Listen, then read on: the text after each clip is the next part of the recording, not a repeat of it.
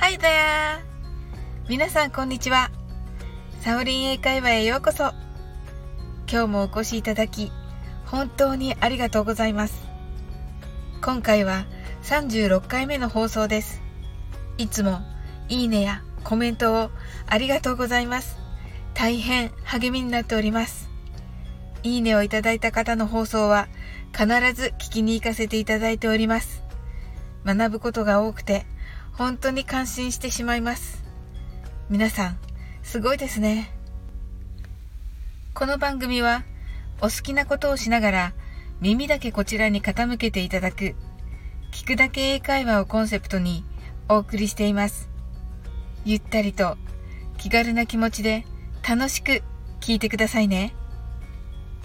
昨日の第35回に放送させていただいた Not at all のダジャレ英語いかがでしたか ?35 回は聞いていないという方はぜひこの放送の後に流れてきますのでそのままお聞きください。どういたしましてを表す not at all の発音。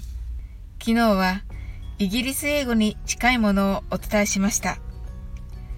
今日は日本の文部科学省が推奨しているアメリカ英語の not at all の発音の練習とダジャレ英語をお伝えします。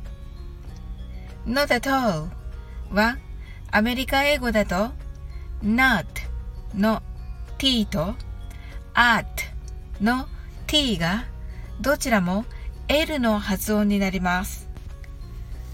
ですので not at all となります。ずいぶん違う発音ですね。それでは、ゆっくり練習してみましょう。not at all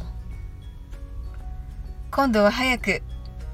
not at all この not at all 日本語の奈良県の奈良とロールケーキのロールに聞こえます。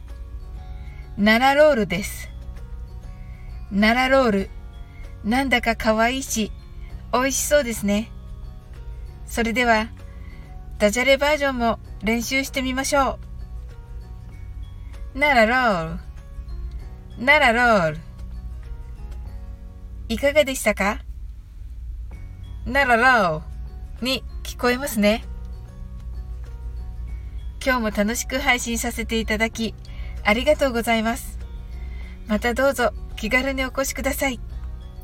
いつでもコメントしてくださいね。それではまた次回の放送でお会いしましょう。See you!